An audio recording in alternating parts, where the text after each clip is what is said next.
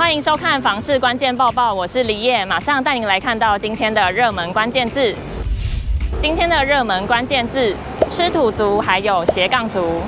你是每个月过度提前消费，甚至要靠贷款过日的人吗？那你可能已经成为了所谓的吃土族喽。那斜杠族呢？就是你可能碍于生计或是兴趣，而拥有多重的职业或是身份的人。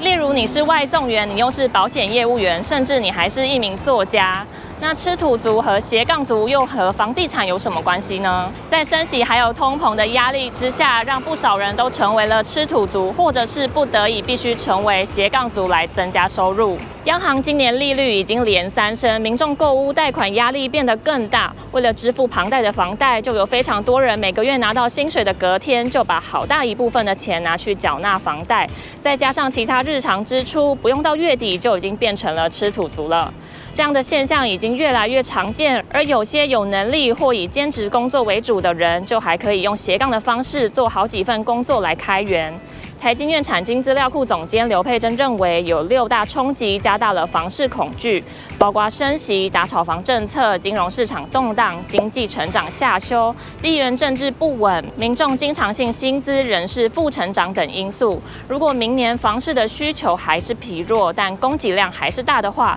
那么房价恐怕就会有松动的迹象。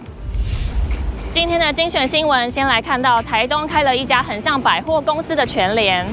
地点位于正气路夜市旁，不但有五层楼高，有电梯和手扶梯，三到五楼还结合无印良品，看起来相当气派，让网友十分惊艳。有人认为再过五年应该就有全联百货公司了，也有人说开在早市和夜市旁的全联打倒隔壁传统市场了。接着来看到预售市场转冷，有不少业者低调地打出促销模式。新北市蛋白区有建案，针对首购族贷款可百分之八十五加百分之五，除了百分之十的自备款，工程期款则延到始照取得时再缴纳。购屋族可贷款八成五。另可搭配银行百分之五信贷，交屋银行房贷审核出现代差时，建商则可透过公司贷提供资金，零利率，一年内分十二期偿还。消基会房委会委员张新明指出，一般来说，建案市场销况不佳时，较容易看到工程零付款、低首付等广告。而如果出现公司贷、信贷等助消费者垫脚尖购物的销售策略，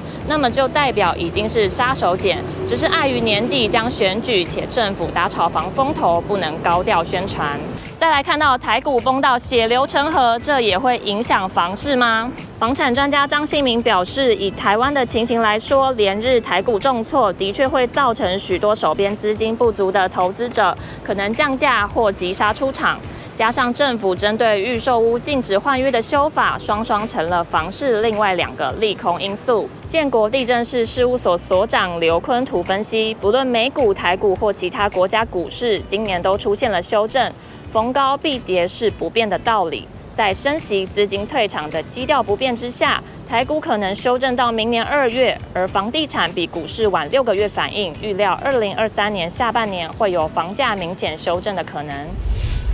今天的买房卖房，我想问有网友询问，升息会通知缴款人，那如果降息是否也会通知呢？有些网友表示，他们的银行会发简讯通知，自然会降，不用担心。不过也有网友说，降息要自己去跟银行讲，不然不会降。建议民众遇到降息可以刷存折，注意看看有没有利息减少，如果没有，就赶快找到承办窗口询问看看。以上就是今天的房市关键报报。如果想看更多的相关资讯，记得点开资讯栏里面的链接，也别忘了在留言区留下你的想法。我们下次见。